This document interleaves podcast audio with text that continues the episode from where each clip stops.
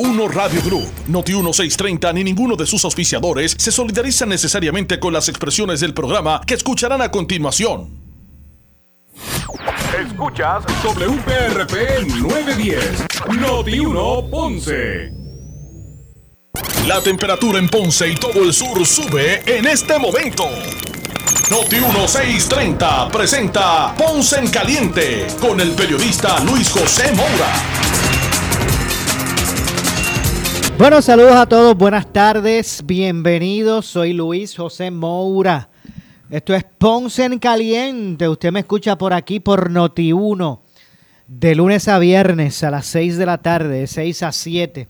Aquí analizamos los temas de interés general en Puerto Rico, siempre relacionando los mismos con eh, nuestra región. Así que bienvenidos todos a este espacio de Ponce en Caliente.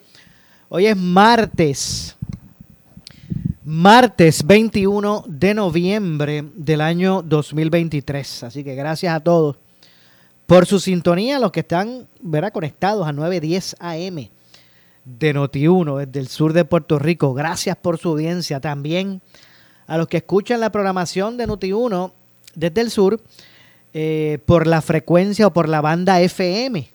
Gracias también a los que nos escuchan por el FM.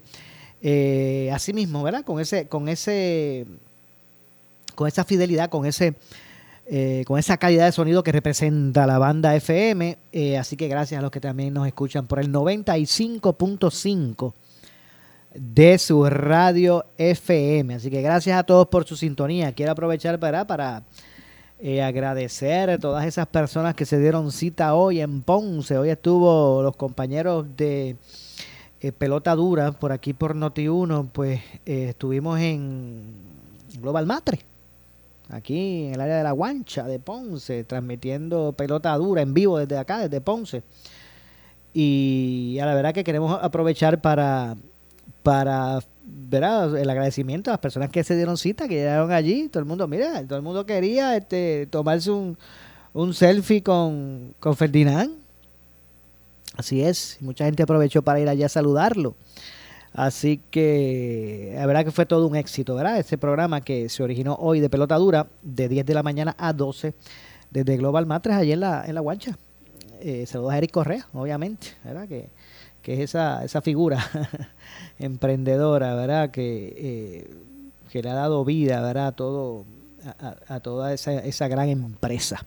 Así que eh, aprovechamos para felicitar. Allí estuvo el alcalde de Juana Díaz Ahí estuvo la alcaldesa interina de Ponce.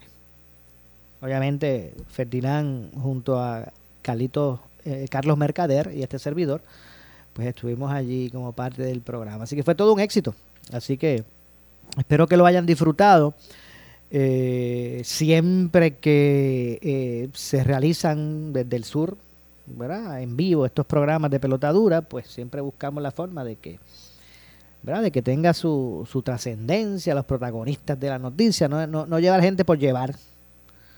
Así que hoy me pareció que fue un gran programa. En el caso de, de los puntos que, estableció el alcalde de, de Juanadía, me parecieron que fueron interesantes, ¿verdad? Que, que crearon, estoy seguro que generaron debate público, eh, porque, bueno, eh, estuvo dispuesto a analizar la situación política de Ponce, ¿verdad? Mientras hay otros por ahí que, que a veces pues buscan del PPD y no del PPD, que a veces buscan este eh, huirle al asunto. Así que estuvo interesante también los puntos que planteó la alcaldesa interina. Así me parece. Mire usted, si quiere, si no tuvo la oportunidad de, de escucharlo en vivo, el programa, puede ir a la página de Noti1, puede ir a notiuno.com, puede ir a puede ir al Facebook de Noti1, que ahí, ahí, está la totalidad del programa y usted pues puede eh, eh escucharlo. Si no, no tuvo la oportunidad de hacerlo cuando se transmitió en vivo. Esto, ese programa, Pelota Dura, por aquí por Noti1, de lunes a viernes, eh, de 10 de la mañana a 12 del, del mediodía. Me pareció interesante que en el programa, ¿verdad? la alcaldesa interina, de cierto modo, pues ofreció más información. Yo creo que, que, está claro, ¿verdad? Ahora está claro había que hablar un poquito del tema este que levantó el tribunal apelativo con relación al supuesto, el supuesto pago de, la liquidación de vacaciones del alcalde.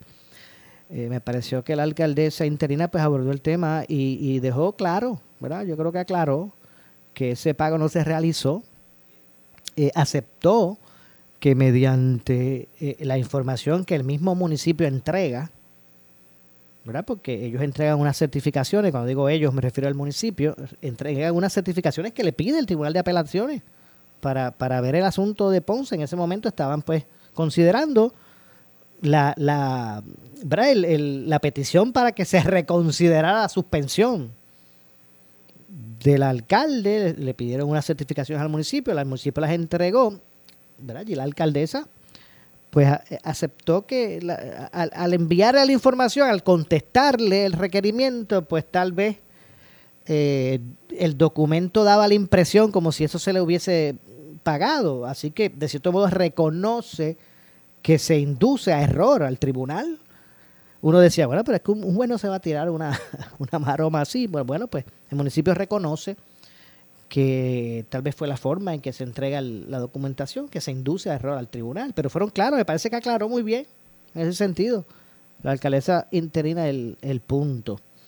Eh, y también pues fue eh, interesante escuchar, eh, escucharle expresando que, ¿verdad? Con todo el respaldo que ella le ha dado desde el día uno a la figura del, del, del alcalde, eh, de hecho, en aquella primera conferencia de prensa que, ella tuvo como alcaldesa interina, ese mismo, no sé si fue el mismo día o el otro día, cuando suspenden al alcalde. Eh, pero nada, esa primera conferencia de prensa que ella da, allí, eh, ante la prensa, ella hasta dijo que, ponía las manos sobre, sobre el fuego. por, el, por el alcalde. O sea que me parece que ha estado claro la lealtad que ella siempre ha tenido. Pero eh, me pareció interesante que en pelota dura, en Noti1, ella pues dijera que está 100%, ella no varió su, su mensaje, ella dijo que estaba al 100% con el alcalde, pero aceptó que en el caso que se inhabilite el alcalde para volver a aspirar o para seguir siendo el candidato, ¿verdad? Pues ella estaría disponible, lo dijo hoy en pelota dura. Siendo clara, poniendo su disclaimer de que ella está con el alcalde. Pero si pasara algo, ¿verdad? Que lo inhabilite, pues ella aceptó allí que estaría disponible. Así que esos dos puntos me parecen interesantes, ¿verdad? Que se, que se dieron hoy por aquí por Noti1 en el, en el programa con Ferdinand y Calitos Mercader. Este, pelota dura por aquí por Noti1, lunes a viernes de 10 de la mañana a 12. Así que mire, usted no se pierda eh, eh, en la mañana eh, pelota dura con los compañeros, así. Así que, y, cuando, siempre que estén las emisiones, estén las emisiones desde el sur, pues allí estaremos también aportando en ese sentido. Así que bueno, eh, tenía que aprovechar, ¿verdad?, para, para eh, agradecer y felicitar a todos los que allí se dieron cita. Gente llegó allí a, ¿verdad? participar de la dinámica, a ver el programa en, vivo, a ir a saludar a Ferdinand, eh, entre otras cosas. Así que definitivamente, pues, felicitaciones a todos los compañeros. Bueno, eso fue esta mañana. Y repito, si usted entiende que quiere, ¿verdad? O se perdió el programa, no dio la oportunidad, vaya a notiuno.com, vaya al Facebook de Notiuno, allí va a encontrar en su totalidad el, programa. Eh, 6 con 14, hay otro tema que también quería traer a consideración y es que, bueno, miren, el secretario todavía está dando cantazos la lo, estas enmiendas a la, a la ley eh, de, a las leyes contributivas, ¿verdad?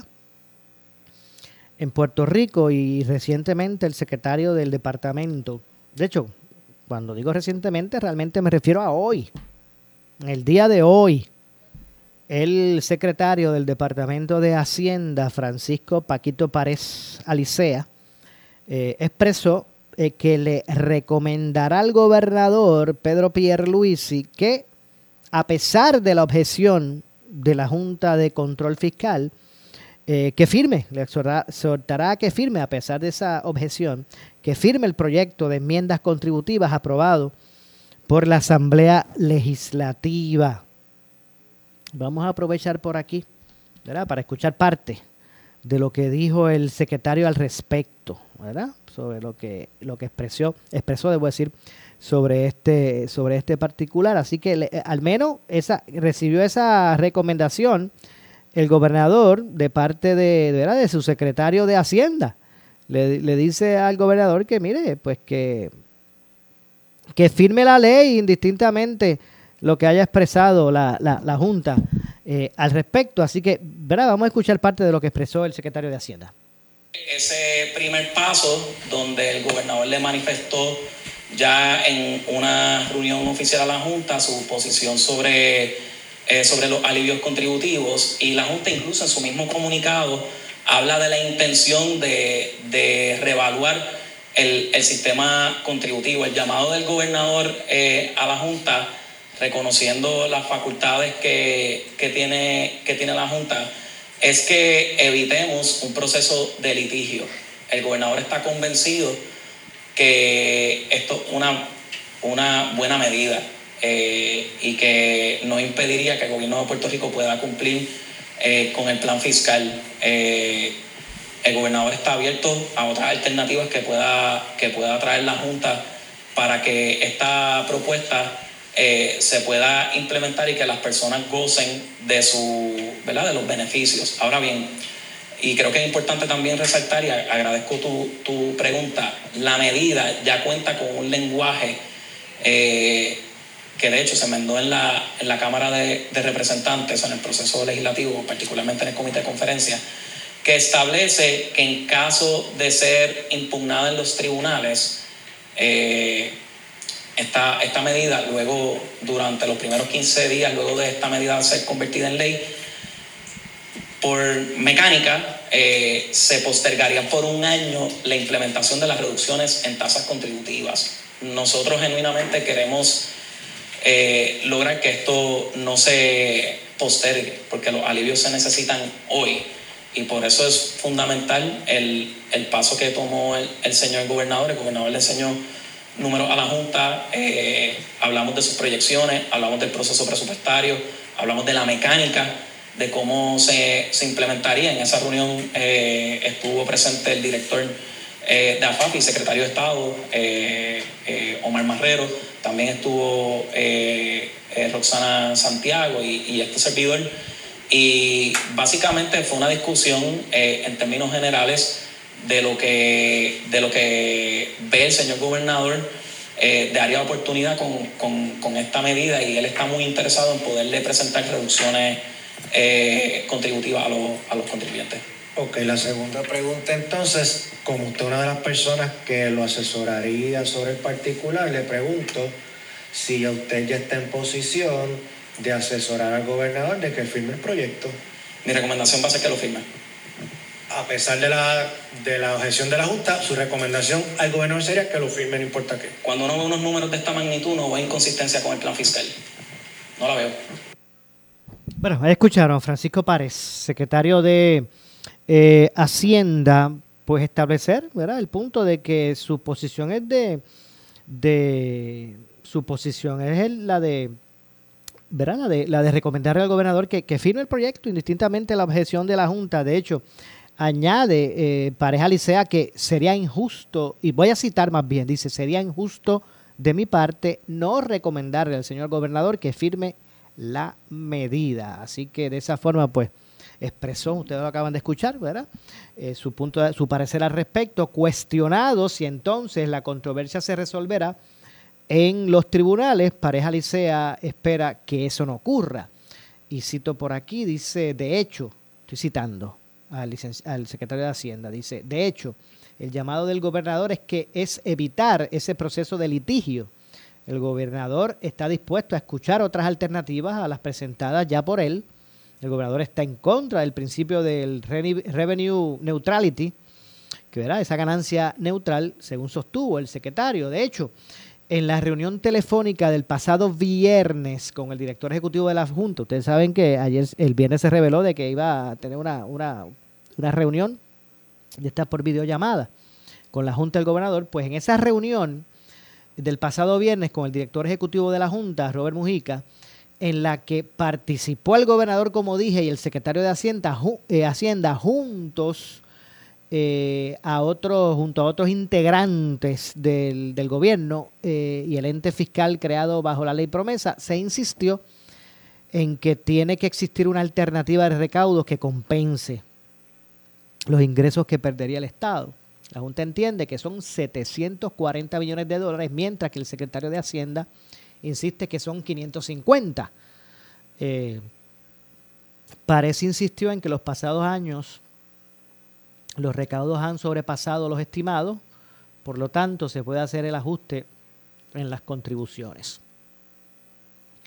Así que pues básicamente eso es lo, lo expresado de hecho y sigo citando por aquí a, Paquito Párez, dice el gobernador está abierto a otras alternativas que puede traer la Junta para que esta propuesta se pueda implementar y que las personas gocen de su, o de verdad, ¿verdad? sus beneficios. La medida ya cuenta con el lenguaje, o un lenguaje que de hecho se enmendó en la Cámara de Representantes en el proceso legislativo, particularmente en el comité de conferencia que establece que en caso de ser impugnada en los tribunales durante los primeros 15 años, luego de esa eh, medida pues que se convierte en ley, por mecánica se postergaría por un año la implementación de las reducciones en tasas contributivas. Eh, genuinamente lo que se busca es que esto no se postergue, según expresó, eh, porque los alivios se necesitan hoy. Este proyecto, ¿verdad? que fue aprobado por la legislatura, se mantuvo igual a la propuesta inicial del gobernador Pierre Luisi en cuanto al ajuste en tasas contributivas. Se aprobó una tasa de 7% para, eh, eh, para ingresos netos entre 9 mil a, 25 mil dólares, de 14%. Ese fue el, lo, menos que ganan. la tasa contributiva, pues fueron los que se redujo menos, porque los que ganan entre 9 mil a 25 mil, la tasa de 7% es la que entonces aplicaría de 14 mil, oh, perdónenme, disculpen, déjenme, vamos a ver por sobre Se aprobó que una tasa de 7% para ingresos netos entre 9 mil y 25 mil, hasta ahí estamos claros. Eh, una tasa de 14% para ingresos netos entre 25 mil a 41 mil 500 dólares. De 22% para ingresos entre 41 mil a 81 mil y una tasa de 30% para ingresos de, de 81 mil hasta 300 mil dólares y una de 33 para los ingresos de 300 mil dólares o más. Ahí está el detalle. Bueno, pues ahí el, que más, realmente pues a medida que más se gana, pues más se tributa, hay que verlo desde ese, ese punto de vista, ¿verdad? Eh, porque se ajustó al 7% los que ganan 9 mil a 25 al 14% los que ganan de 25 a 41. Estamos hablando de 41 mil dólares. De 22% para los ingresos entre 41 mil a 81 mil. De 30% para ingresos entre 81 mil a 300 mil. Y de 33% para los que ingresan más de 300 mil dólares. Así que, eh, de hecho, el ajuste por costo de vida tendría vigencia a partir del año contributivo 2024. Ahí es que tendría vigencia, ¿verdad? Bueno, nada. Eh, tengo que ir a la pausa. Me indican que tengo que ir a la pausa. Regresamos de inmediato con más. Esto es eh, Ponce en Caliente. Regresamos de inmediato. En breve le echamos más leña al fuego en Ponce en Caliente por Notiuno 910. Necesitas una enfermera, una ama de llave, necesitas un médico, pañales desechables, suplemento alimenticio o medicamentos. En Hospicio La Paz podemos ayudarle. Hospicio La Paz le provee a cada paciente de enfermedad terminal todos los servicios de cuidado médico en su hogar, a la vez que le ofrece apoyo y soporte emocional y espiritual tanto al paciente como a sus familiares. Hospicio La Paz. Llame gratis al 1-800-981-0032. 1-800-981-0032 ¿Sufres de hemorroides y no sabes qué hacer? Ahora hay una opción. En AR Institute of Gastroenterology tenemos un tratamiento sencillo, eficaz y sin dolor para tratar las hemorroides. El sistema O'Regan es una alternativa sin cirugía para tu problema de hemorroides. Toma solo unos minutos y puedes regresar a tu rutina normal el mismo día. Dile adiós a las hemorroides. Visítanos en el edificio Barra Ponce Bypass, oficina 806 o llámanos a AR Institute of Gastroenterology para una cita al 787-259-8200. 259-8200. Disfruta de la vida con tu Toyota nuevo, pero que sea de Furiel, porque Furiel te trata bien. Garantía y servicio de primera tiene él. El mejor trato y negocio, sin duda tiene Furiel. Furiel Toyota, Bayamón 625-5700, Río Piedra 625-3000, Ponce Bypass 284-2020. Si se trata de un Toyota, primero ven En tus manos está disfrutar de lo que te gusta, de lo que más quieres, de lo que te hace reír. En tus manos está gozar de la vida, de tus hijos, de tus nietos. Cuídate del COVID-19. Lavarse las manos, mantener distancia, usar mascarilla y tener tus vacunas al día siguen siendo tu forma de protegerte. Recuerda, si sientes algunos de los síntomas, hazte la prueba. En tus manos está continuar disfrutando de la vida. Un mensaje del Departamento de Salud, Gobierno de Puerto Rico. Este 22 de noviembre es el miércoles naranja, el día de comprarle al comercio local. Vamos todos a comprarle al de aquí. Síguenos en compralealdeaquí.com y sé parte del movimiento que fortalece la economía local. Que este miércoles naranja sea el día de compras más emocionante para todos. Cómprale al de aquí. Otro evento de empresarios por Puerto Rico con el auspicio de Supermercados Selectos, Administración Municipal de Camuy, Droguerías Betances, Oscar Cash and Carry y Banco de Desarrollo Económico. Invierte en ti. Cómprale al de aquí. Regala un mejor interés a tus ahorros. 5.90%. 5.90. 787-903-3355. 903-3355. Solución financiera FG. Condiciones aplican. Sirve a tu comunidad durante emergencias y desastres naturales con el Puerto Rico Army National Guard. Visita nationalguard.com para más información. Un auspicio del Puerto Rico Army National Guard, la Asociación de Radiodifusores y esta emisora. Ya llega la Navidad y Noti 1630 te regala este jueves de Acción de Gracias un especial de música navideña. A mí me gustan así.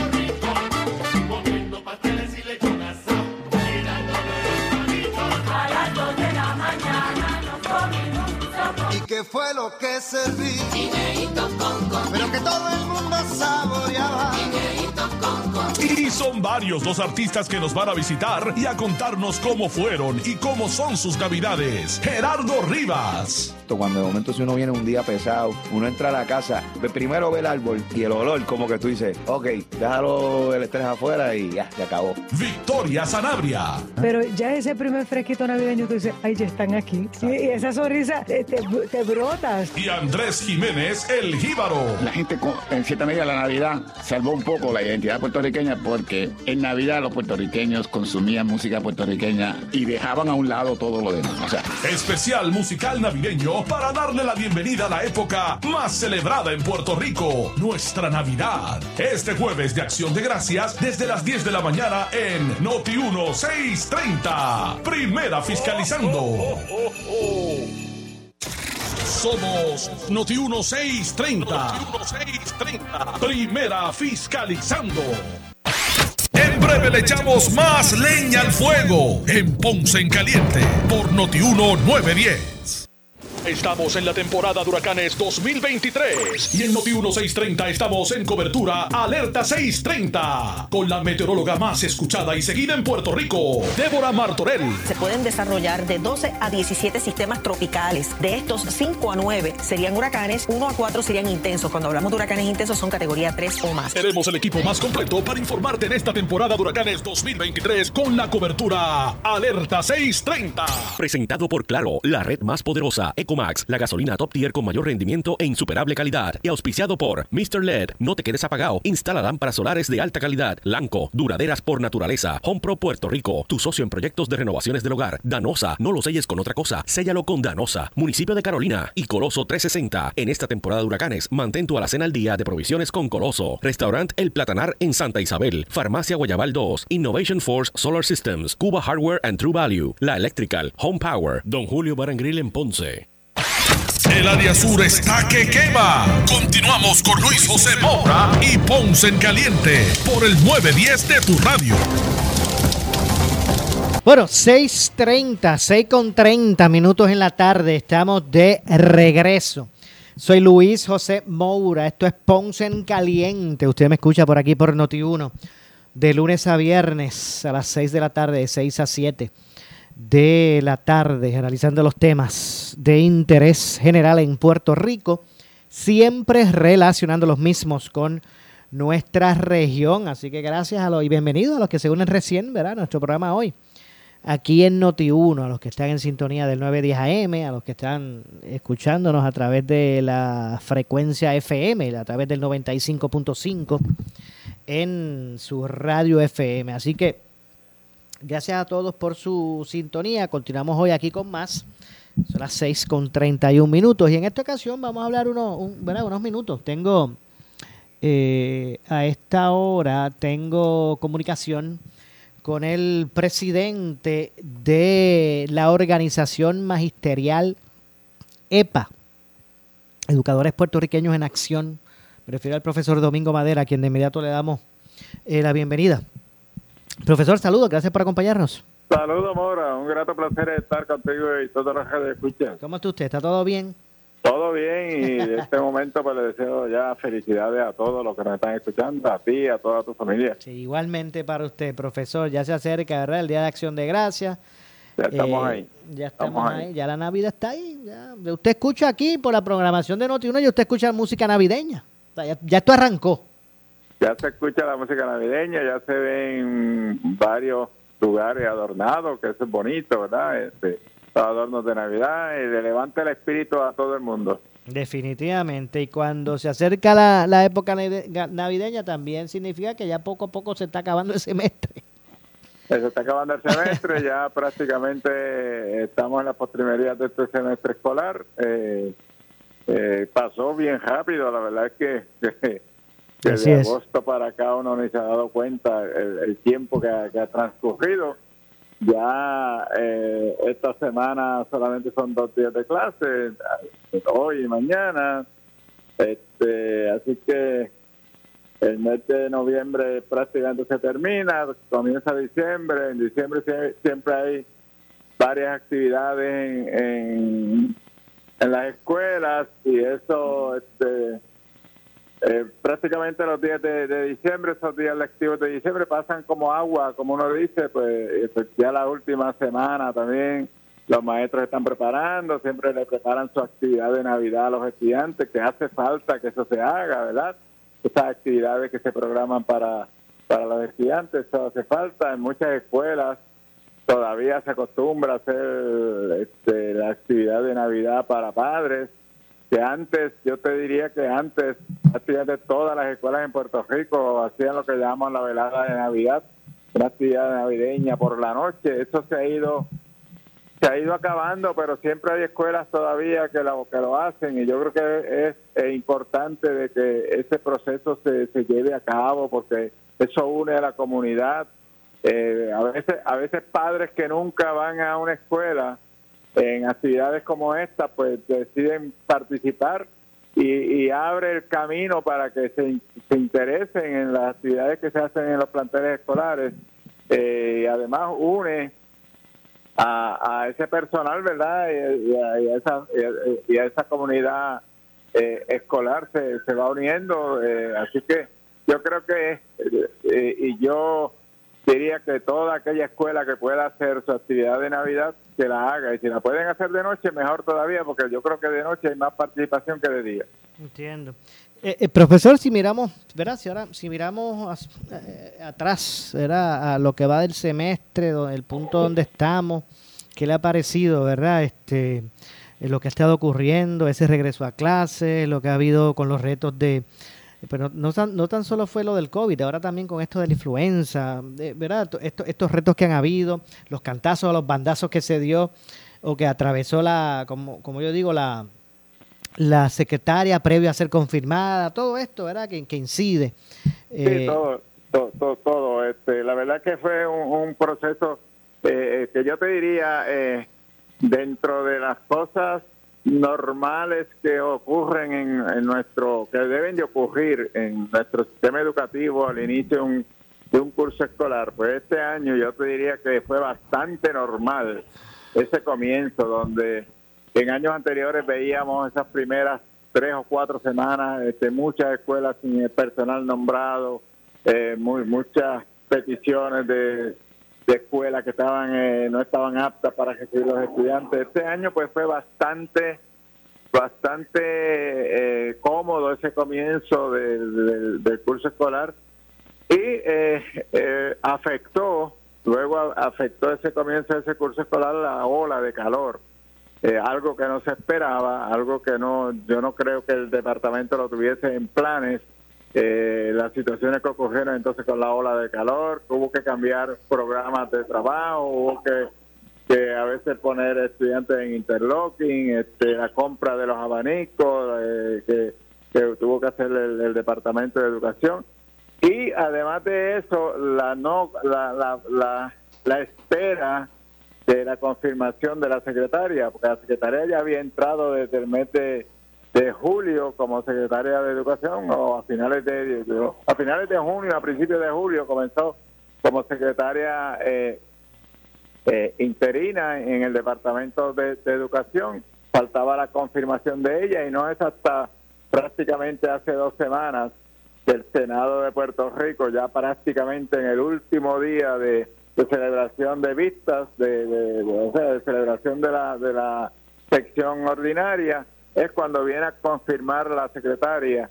Eh, y yo creo que en ese sentido también no, le, no, no se le hizo un, favor al Departamento de Educación o a nuestros estudiantes el, el mantener una secretaria en, en- prácticamente en ascuas, eh, si la confirmaban o no la confirmaban, eso no, no estabiliza ningún sistema, así que yo creo que ahí el Senado en ese sentido eh, falló grandemente en esa parte de la confirmación de la secretaria, la doctora Yanira Jadid.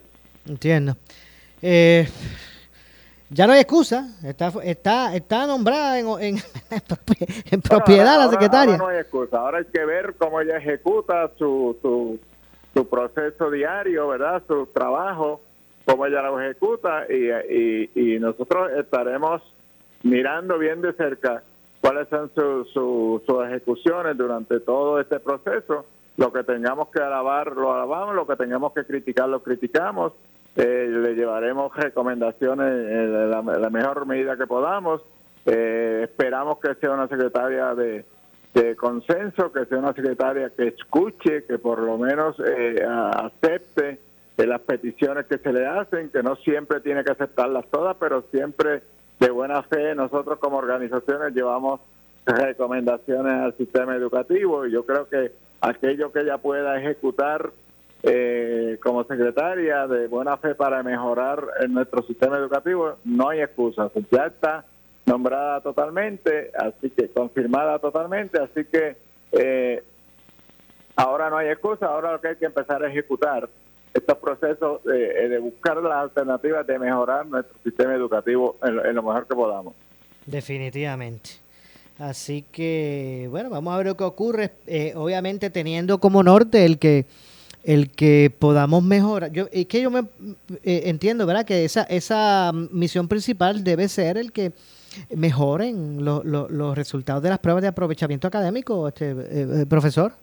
Eso es lo, lo- lo que está en la mirilla. ¿Cómo podemos ejecutar nuestros procesos educativos para que el, el rezago académico mejore lo más, lo más rápido posible, ¿verdad? No sabemos que de un día para otro no se puede, pero tratar de ir mejorando lo más posible, ver cómo se ejecutan este, estos eh, próximos meses y ver cuáles van a ser los resultados cuando pues, estemos terminando ya el segundo semestre, que es cuando se, se hacen las pruebas, se llevan a cabo la- la- las pruebas. Eh, y eh, tiene otro reto también en, en sus manos y es desarrollar el, el- el proceso de, de, de la educación ideal, de este, pro- de este proyecto ideal, que ya eh, aparentemente hay unas escuelas que van a, eh, ya están escogidas, eh, un proceso piloto que yo creo que hay que meterle, eh, darle mucho énfasis a este proceso piloto para que ese proceso se pueda, o ese proyecto se pueda llevar a cabo eh, y, y alinear aquellas cosas que sean positivas y aquello que salga negativo, buscar las alternativas para, para mejorarlas. Yo creo que la descentralización de nuestro sistema educativo es, es favorable para, para la educación de nuestro país y se debe de buscar esas alternativas. Y con este proyecto en forma piloto, que creo que van a ser tres regiones, pues yo creo que ha sido la mejor idea de que se lleve a cabo en forma piloto para no eh, por no cometer errores, sino aquellas cosas que haya que eliminar se eliminan y lo que sea favorable eh, continuarlo para que la educación de nuestro país eh, pueda mejorar a lo mejor que se pueda. Entiendo. Eh, eh, profesor, con toda, ¿verdad? con la vasta experiencia que tú tienes en este campo, de verdad, del de- ma- magisterial, tanto tiempo, eh, le, eh, le pregunto, porque aquí se, ha- se han hablado que si las escuelas Montessori, que si este, em, este o el otro eh, ajuste curricular, que si la, eh, ¿cómo se llama esto? Las cartas que hacen los secretarios, las circulares, ¿cómo es que La circular está carta circular. las cartas circular y hacia dónde realmente debemos mirar eh, en términos de la evolución de nuestro sistema de enseñanza, eh, eh, hacia dónde debemos mirar, ¿verdad? En, ese sentido, profesor. Yo creo, yo, yo creo que uno de los primeros pasos que tiene que dar el, el sistema educativo es el, mejorar los currículos escolares. Eso es al- algo que, hay que hacerlo de, día a día, de, de año a año, estar constantemente mirando esos currículos esco- escolares para atemperarlos a los tiempos en que estamos. No nos podemos quedar en, en- hicimos este currículo y se quedó allí. O sea, si hay que si hay que cambiarlo, si hay que mejorarlo, hay que hacerlo.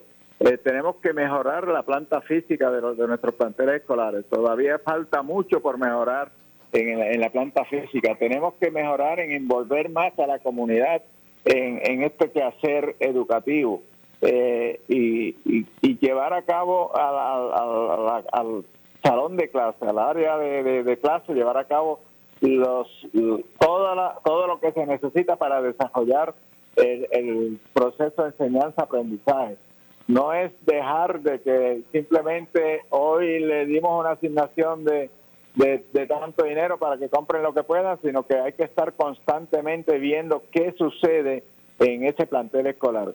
Yo creo también que, hay que mejorar grandemente eh, eh, las relaciones que hay entre la- las regiones educativas eh, y el Departamento de Educación y esas comunidades escolares. Las regiones educativas son base en este proceso y si las- los que dirigen esas regiones educativas no comparten o no son muy accesibles a, a, a las peticiones que se hacen a las comunidades escolares, yo creo que ahí fall- podemos fallar grandemente. Así que eh, yo creo que la secretaria tiene que evaluar eh, muy bien cuáles son esos eh, superintendentes regionales que hay, hay eh, hoy día, evaluarlo y ver cómo están trabajando, qué se necesita, en qué se puede mejorar eh, y, y ponerlo en cintillo, como uno dice, porque hay algunos que, que a veces hacen las cosas de una forma y otros las hacen de otra. Y yo creo que, que se necesita llevar a cabo un proceso más o menos equitativo en todas las regiones educativas. Entiendo. Debemos también evolucionar en términos de la de la participación, mayor protagonismo para los padres, ¿verdad? En esta ecuación. Sí, yo creo que es bien importante eh, eh, la participación de, de la ciudadanía eh, y de los padres en el proceso de enseñanza-aprendizaje. Yo creo que, que ahí hemos fallado bastante. Estamos dejando de que sea la escuela la única que, que imparte este proceso de enseñanza-aprendizaje. Hay que envolver a los padres más. Eh, estamos en, en, una, en, en- en un- en unos eh, unas etapas modernas, de- podríamos decir, eh, padres con unas visiones diferentes, ya no son los padres de, de las visiones de hace eh, 15 o 20 años atrás. Eh, son nuevas generaciones y estas generaciones también necesitan envolverse para que esos niños que van creciendo eh, se, se puedan desarrollar como los, mejores seres humanos en, el- en una sociedad y en eso tiene, te- tenemos que poner de nuestra parte todos, no solamente la escuela, sino a otras agencias y especialmente los padres tienen que envolverse en ese proceso de enseñanza-aprendizaje. No, no- no cabe duda, me parece que es, que es vital. Es vital, es vital. Es, que, eh, es bien vital de que el, padre se envuelva en, ese proceso de enseñanza. Si no se hace, padre o tutor, y, y- estar pendiente a qué hace el niño de día a día, no Es esperar a que la escuela lo llame. Es importante que, el- el padre esté pendiente de qué hace el niño día a día porque hay muchas cosas afuera que a veces eh, eh, influencian mucho en, lo- en los niños y el niño sabe a veces cómo eh, eh, evadir que el papá se entere o que la, casa se enteren y, si el padre se descuida un poco, muchas veces ahí es donde perdemos a esos estudiantes o a esos niños. Definitivamente, así vamos a ver lo que ocurre con eso. Profesor, ¿qué sabe de, de verdad de la infraestructura de las escuelas, lo- la- las correcciones en el sur de Puerto Rico, eh, en las escuelas, eh, Guánica, que eso estaba allí malito, o sea, ¿qué es lo que está pasando? ¿En qué punto está? Se ha ido trabajando, pero trabajando lentamente, ¿verdad? Yo creo que, que, como he dicho en muchas ocasiones, hay que echarle gasolina a este, pro- este proceso, ¿verdad? Eh, Se han ido mejorando planteles escolares, se han ido haciendo algunas cositas, pero todavía nos falta mucho, en- en el- especialmente en Guánica, donde se han instalado los módulos, estos módulos. Eh, yo creo que, que el departamento no vaya a- a sentarse en, en eso de que ya le pusimos módulos a la escuela y no vamos a hacer más nada por ese plantel escolar. Yo creo que eh, tenemos que pensar de que el módulo no puede ser permanente, que hay que buscar las alternativas de que hay que mejorar ese plantel escolar, que hay que hacer un plantel nuevo, hacerlo nuevo, porque eh, el módulo para mí no es lo ideal para nuestros estudiantes. Yo creo que lo ideal es esa estructura grande ya de, ese plantel escolar y que no vayamos a descansar en que como están los módulos nos quedamos ahí y no y no vamos a hacer más nada. Hay que eh, creo que hay el dinero, eh, siempre se está diciendo que hay el dinero para la reconstrucción de esas escuelas, pues tenemos que meterle mano lo más pronto posible. Entiendo, obviamente, porque es importante que, que haya también un como un mayor rezago en los estudiantes de esa, de esa zona por, ¿verdad? por la condición, ¿verdad? por la situación, este profesor. Es correcto, yo entiendo que de- debe de haberlo eh, por, por las situaciones que han ocurrido. Eh, no fue lo, no- lo mismo, por ejemplo, cuando lo- los temblores, no fue lo mismo eh, el área suroeste que el área metropolitana o el área este, ¿verdad? Se perdieron más días de clase acá en el área suroeste, así que eh, yo creo que debe- tiene que haber un rezago más marcado en estas áreas que en, que en otras áreas, pero eh, tenemos que enfocarnos en todas las áreas. No podemos decir, pues aquí vamos a hacer más y en, en este otro lado no vamos a hacer menos. Tenemos que enfocarnos en todo, en todas las áreas educativas, todas las escuelas, así que y tratarlos a todos por igual. Bueno, vamos a ver lo que poco a poco ocurre con relación a todo toda esta situación. Gracias, profesor, como siempre, por estar con nosotros. Estamos a la orden siempre, pues, Maura, un grato placer estar contigo y como le dije anteriormente, muchas felicidades para todos. Igualmente para usted. Gracias, profesor.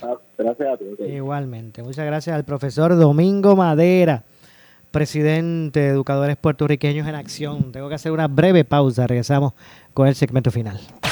En breve le echamos más leña al fuego en Ponce en Caliente por Notiuno 910.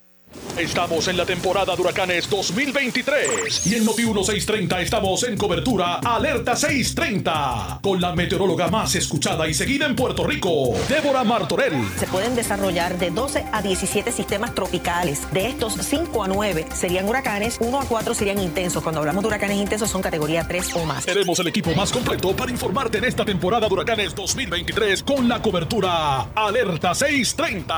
Presentado por Claro, la red más poderosa, Ecomax, la gasolina top tier con mayor rendimiento e insuperable calidad. Y auspiciado por Mr. LED. No te quedes apagado. Instala lámparas solares de alta calidad. Lanco, duraderas por naturaleza. Home Pro Puerto Rico. Tu socio en proyectos de renovaciones del hogar. Danosa. No lo selles con otra cosa. Séllalo con Danosa. Municipio de Carolina. Y Coloso 360. En esta temporada de huracanes, mantén tu alacena al día de provisiones con Coloso. Restaurant El Platanar en Santa Isabel. Farmacia Guayabal 2. Innovation Force Solar Systems. Cuba Hardware and True Value. La Electrical. Home Power. Don Julio Barangril en Ponce. El área sur está que quema. Continuamos con Luis José Moura y Ponce en Caliente por el 910 de tu radio. Estamos de regreso, 6 con 50 minutos en la tarde. Soy Luis José Moura, esto es Ponce en Caliente. Ya en nuestro, en los minutos finales, eh, quiero retomar el tema de, de la reforma o el proyecto contributivo. Y es que el gobernador dice que lo va a firmar, aunque quiere evitar que la Junta de Control Fiscal lo lleve al tribunal. Pero el gobernador dijo, Pedro Pierluisi, hoy que está inclinado a firmar el proyecto contributivo que la Junta de Control Fiscal rechazó bajo el argumento de que no cumple con el plan fiscal. Dice el gobernador que está, eh, ¿verdad? Este, que quiere firmar el mismo, aún eh, cuando esta es la realidad, ¿verdad? De que la Junta se opone y que él, ¿verdad? Él eh, dice que quiere evitar que, que la Junta lo lleve al tribunal, pero vamos a escuchar lo que dijo espe- específicamente sobre este tema el gobernador, eh, ¿verdad? Pedro eh, Pedro Pierluisi. Vamos a escuchar, lo tengo por aquí, se me, se me salió aquí del queue eh, para escuchar lo que dijo Pierluisi al eh, respecto. Así que el gobernador, como, di- como, como dije, aunque pretende, eh, o ha adelantado que pretende firmar el mismo, eh, no cabe duda que también eh, ¿verdad? Eh, está consciente de que pudieran llevarlo al tribunal. Vamos a, vamos a escuchar al gobernador, ahora sí. Yo- tuvimos una reunión con la Junta el viernes. Yo le hice unos planteamientos. Yo estaba acompañado por el secretario de Hacienda y por el secretario de, de Estado y director ejecutivo de AFAF. Lo que yo vislumbro que vamos a estar haciendo es reunirnos con la Junta en estos, hablo del equipo del Ejecutivo, incluyendo el secretario de Hacienda, incluyendo al director ejecutivo de AFAF e incluyendo al director ejecutivo de OGP. Es importante que ellos se reúnan con Robert Mujica y el equipo de la Junta en, el- en- en estos próximos días. Yo tengo 30 días para firmar o vetar la medida. Yo quiero aprovechar, quiero que se aprovechen esos 30 días para, por ejemplo, eh, actualizar, llegar a unos acuerdos conjuntos para actualizar el plan fiscal que tenemos. El plan fiscal que tenemos está, hay que revisarlo. O sea, todos los, todos los, eh, los- por ejemplo, los recaudos que ese plan establece eh, son significativamente menores a los que ya hemos logrado. Y en, en el área, en el área de gasto, o sea que ese proceso de actualizar o revisar el plan fiscal pienso que lo tenemos que hacer ahora. Porque cuando la Junta escribió, envió su carta, una de las cosas que señalan es que la medida es inconsistente con el plan fiscal. Bueno, es inconsistente, es inconsistente con el plan fiscal actual, que hay que revisarlo, porque entonces, pero digo esto porque es todo un proceso. Aparte de eso, en la medida, y la Junta aparentemente no tenía eso en su mirilla, hay disposiciones que eh, permiten que el gobierno ajuste el gasto si por alguna casualidad eh, los recaudos no, no, no, no, no son suficientes para atender todo el gasto presupuestado. O sea que ya la medida di- tiene hasta un mecanismo para uno ajustar gasto. La ley promesa también le da a la Junta la facultad de ajustar gasto trimestralmente en la medida en que los, los recaudos no dan para los gastos presupuestados. O sea que todo eso yo quiero que se discuta porque en este, en este término de tiempo, para evitar que la Junta impugne la medida, para evitar que la Junta recurra al tribunal para que se revoque la medida. Yo me veo, sí, para comenzar con lo que me preguntaron, pero es que yo creo que este trasfondo es importante. Yo me veo inclinado a firmarla, sí, pero es importante que nosotros le demos toda la información relevante a la Junta y que la Junta, en vez de estar litigando este asunto, que sería algo desafortunado, eh, conllevaría un gasto que no debemos estar incurriendo, pues yo lo que espero, la meta nuestra es que la Junta eh, eh, eh, permita que yo firme y que se implante, sujeto a, una, a unos acuerdos. Bueno, escucharon al gobernador. Manténganse en sintonía de Noti1 para que puedan pues ampliar, escuchar pues, ¿verdad? mayor análisis al respecto. Eh, no nos resta tiempo para más. Yo me despido. Regreso mañana como de costumbre a las 6 de la tarde aquí en a través de Noti1. Esto es Ponce en Caliente. Soy Luis José Moura. Me despido, pero no se vaya nadie que ya está listo. El compañero eh, Luis Enrique Falú, que será lo próximo. Tengan todos. Buenas noches. Esta es la estación de Luis Dávila Colón, WPRP 910 AM, W238DH 95.5 FM en Ponce, WNO 630 AM, San Juan, Noti 1 630. Primera fiscalizando.